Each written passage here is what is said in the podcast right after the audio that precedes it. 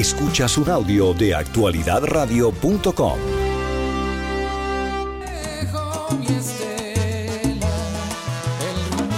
Les quiero hacer una confesión. Yo había escuchado esta canción en la voz de muchos intérpretes y desde luego el ah, intérprete original, Balbino, eh, tiene una versión que incluso la colocamos en el programa esta semana. Pero esta versión en salsa yo no la había escuchado. Y qué bien suena.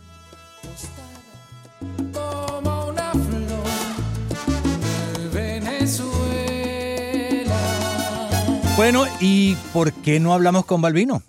Porque él está con nosotros en este momento. Balbino, me da gusto Hola. escucharte y me da tristeza contar eh, o tengamos que hablar de alguien que fue amigo nuestro, más tuyo que mío, desde luego, y quien te puso a ti en sus manos la canción que se ha convertido en un tercer himno para los venezolanos, ¿no? Pablo Herrero. Así mismo es. Así mismo es. Eso, eh, para mí es un orgullo eso, ¿sabes?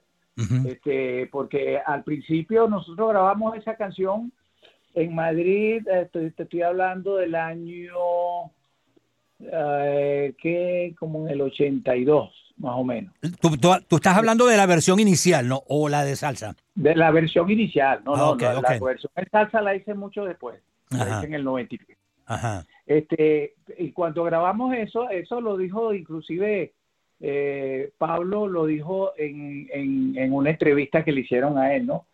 Que bueno, que habíamos grabado esa canción, que la- el intérprete de esa canción se llamaba Albino, eh, que el chico cantaba muy bien, este, y que, y que bueno, que cuando sacaron esa canción, la disquera, eh, eso fue cuestión de la disquera, que no pasó absolutamente nada con esa canción. Pero ¿cómo va a pasar con esa canción o con cualquier canción si no la sacan al aire?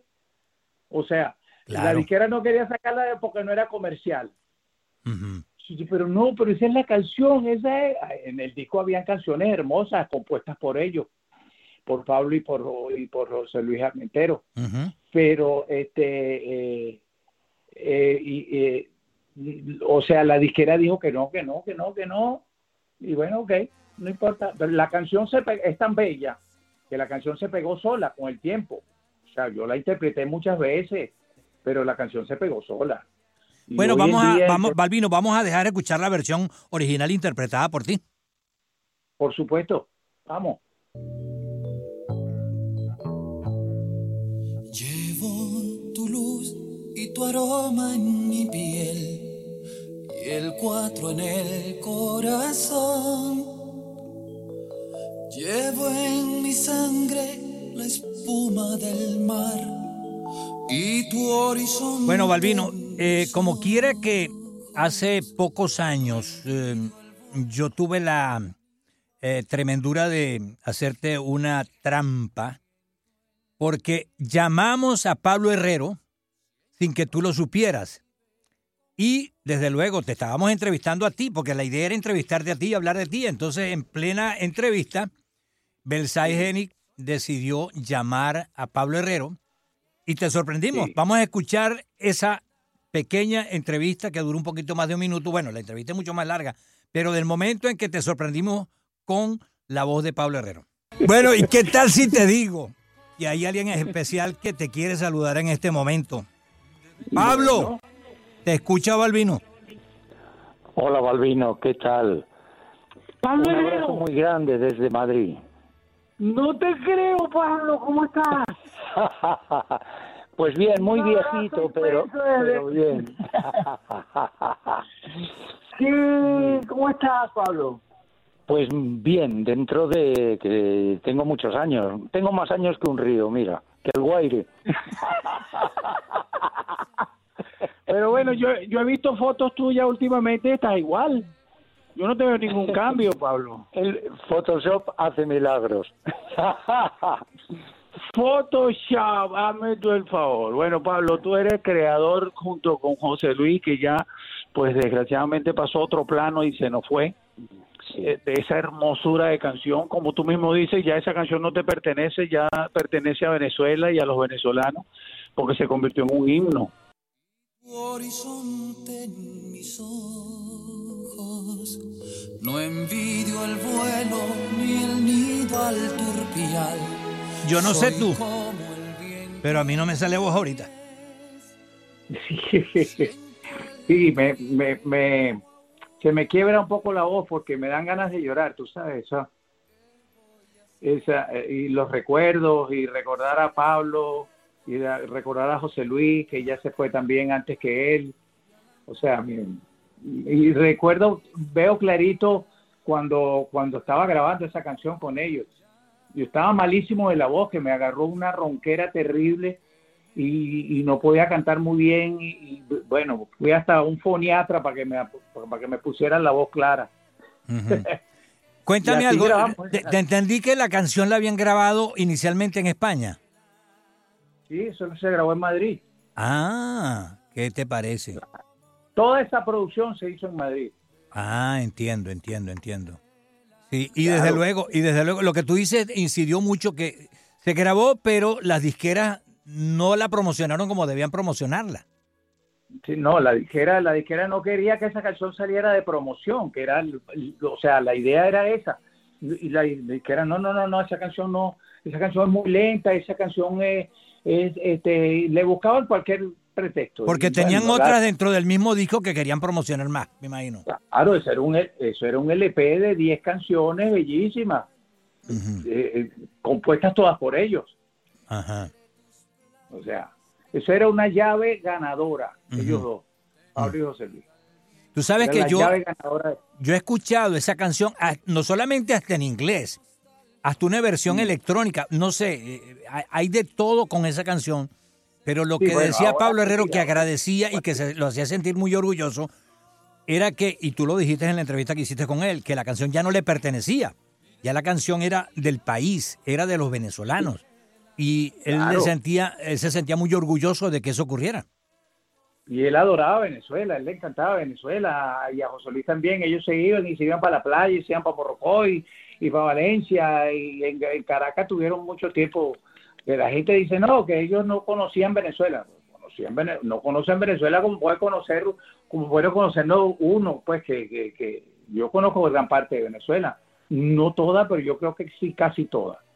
No, pero Este, además y- es la manera como tú conoces un país, porque fíjate que de la manera que Pablo y José Luis mm, eh, se entregaron a Venezuela, ellos lo que veían, eh, veían cosas que un venezolano mismo no, no las podía ver. Entonces, Sí, eh, bueno. eh, cuando uno oye la canción, se da cuenta que asimilaron lo que veían de manera íntegra. En otras palabras, no era ver la montaña y los árboles, no, era ver lo que integraba la montaña, el cielo, los ríos, eh, las quebradas, el color de las hojas, el color de las flores. Eso, eso era lo que ellos veían en Venezuela. Como decía, eh, como decía Pablo, es un país bellísimo. Así lo decía él. Y es el carácter del venezolano también. Ajá. es el carácter del venezolano que ellos vieron dentro de, de toda la letra de esa canción. Por eso dice, so- soy, soy desierto, selva, nieve y volcán. Nosotros no tenemos volcanes, Ujú. pero, pero el, el, el, el, el carácter de, de los venezolanos es un volcán. Sí. Somos. Sí, no, y a lo mejor ver las montañas de Venezuela les hacían pensar que pudiera haber un volcán, pero lo importante de todo esto es que ellos eh, eh, quisieron mucho a Venezuela.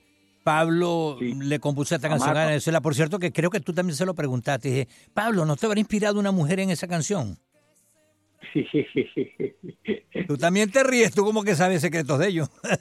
Sí, sí. y ahora sí lo No, podemos no. hablar, pero antes era difícil. No, no, no, no, yo no, yo no sé, yo no sé secretos de ellos. No, no, pero, no- pero sí lo decía, lo decía. Mira, la mujer venezolana es bellísima, es hermosa.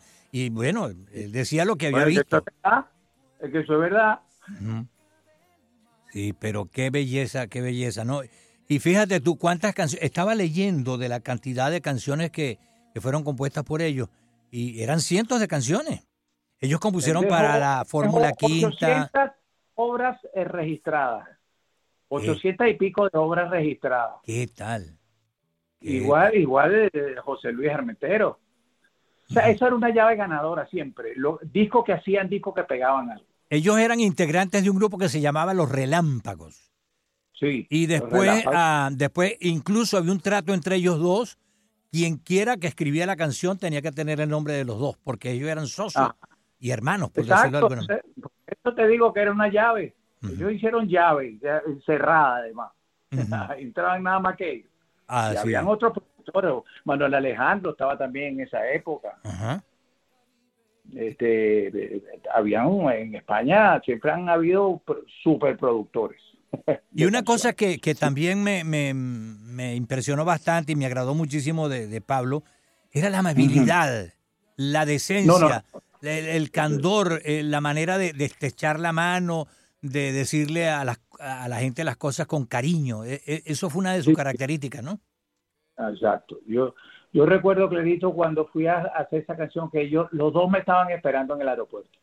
Ay, nos dimos un abrazo y de ahí agarramos el, eh, el carro y, nos fuimos para el estudio y empezaron a hacer, a toda la producción y todas las canciones y bueno, me explicaron absolutamente todo lo que querían. Así es. Eh, Mira, eh, Balbino, te quiero pedir en el minuto que nos queda, bueno, que deje, mm, nos dejes un mensaje y palabras de cómo recuerdas tú a Pablo Herrero y a su socio Armentero, sobre todo Pablo Herrero, porque él fue muy cercano a ti y además de eso, sabes lo que ellos te apreciaban muchísimo, que ellos te apreciaban muchísimo y lo que significó para ti, para tu carrera y para Venezuela el haberlos tenido dentro del país y en inspiraciones. Bueno, yo tuve la suerte, yo tuve la suerte de hacer esa producción porque yo venía de, hacer Viña del Mar y en Viña del Mar me, gané el premio al mejor intérprete de la canción. Estoy, hablando del año 82. Ahí la disquera me mandó para España a hacer esa, esa producción o sea, ¿quieres hacer esta producción en, Madrid? ¿Cómo no voy a querer? Ahí mismo me fui para Madrid y, y, entonces, bueno, me recibieron allá, hicimos una gran amistad, terminamos el disco, los tipos preocupadísimos por mí, porque en ese momento me agarró esa, esa ronquera de, de... Y nos hicimos grandes amigos, pues. Eh, y a lo largo de los años, pues la amistad se fue extendiendo, y ya después llega un momento que, bueno, ellos quedaron en España, yo estaba en Venezuela, este, no, regresé a España y cuando regresé saludé a, Pablo Herrero, que me lo encontré allá, por cierto, y, después ya perdimos contacto hasta, hasta, hasta nuestros días, pues que, el último contacto que tuve fue la entrevista que tú me hiciste. Así es. Estamos hablando de dos personas súper amables, son, gente, hacedores de canciones, de grandes éxitos y sobre todo la, la humildad que tenían esa gente, porque eso, ellos no se sentían para nada, tú sabes, por el cielo, por, por, ser uno de los mejores productores de, de, España, cuidado si no los mejores. Así Este, eran tremendas personas. Y hoy, bueno, mira, recibimos esa noticia con gran tristeza, con gran tristeza y, y bueno, mira, todos nos vamos a morir, no solamente ellos, todos nos vamos a morir en algún día. Eh, eso es lo más seguro que tenemos en la vida. duele mucho. Sí, no, duele bastante. ¿Cómo debemos recordar, cómo, mm, cómo recordaremos, cómo recuerdas tú a Pablo Herrero? Como a Pablo lo conozco como, como un gran amigo, lo recuerdo como un gran amigo. Y un hombre que me abrió la puerta para seguir adelante en mis producciones. Las demás las hice aquí en Venezuela. Muchísimas gracias, Balvino, por estos minutos que nos has regalado y claro, estamos pendientes de que un día de esto puedas venir a los estudios y hablemos de tu carrera y hablar no solamente de la canción Venezuela, sino de otros éxitos que tú has tenido y ese éxito que tú nos mencionabas también que tuviste durante ese festival en Sudamérica que te mm, llegó con triunfo. Un gran abrazo y feliz, eh, feliz semana para ti. Gran abrazo para ustedes también, feliz Navidad para todo el mundo y para la gente que nos está escuchando también.